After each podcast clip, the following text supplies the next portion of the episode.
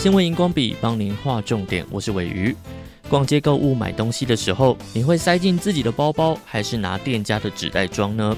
今年九月初，就有两个知名连锁品牌 Uniqlo 还有无印良品宣布，不再主动提供纸袋，鼓励消费者可以多多自备购物袋，响应环保，减少垃圾。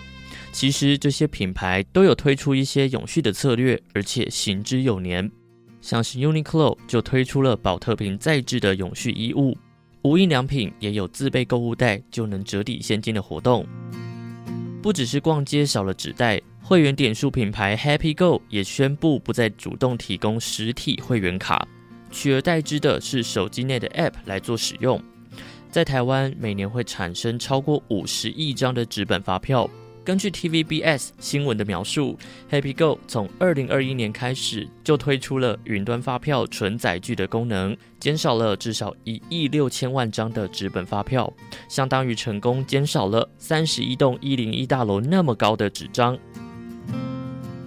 再把视野看到国外，日本的日清泡面原本底部附有封口塑胶贴纸，可以用来贴杯盖，为了解决杯盖会弹开的问题。盖子被设计成像是猫的形状，两个耳朵更好固定，不止变得更可爱，预计每年也会减少三十三亿吨的塑胶垃圾。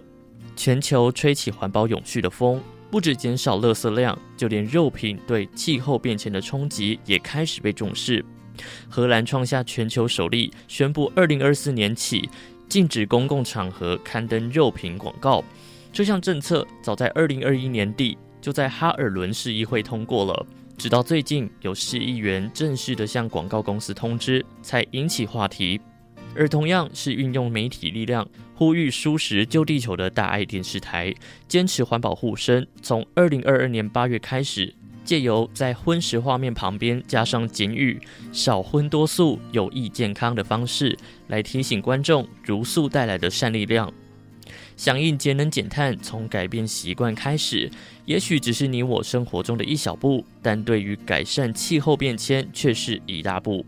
长久养成的习惯要改变不容易，期待这一股风气能够持续下去，为你我居住的地球尽一份力。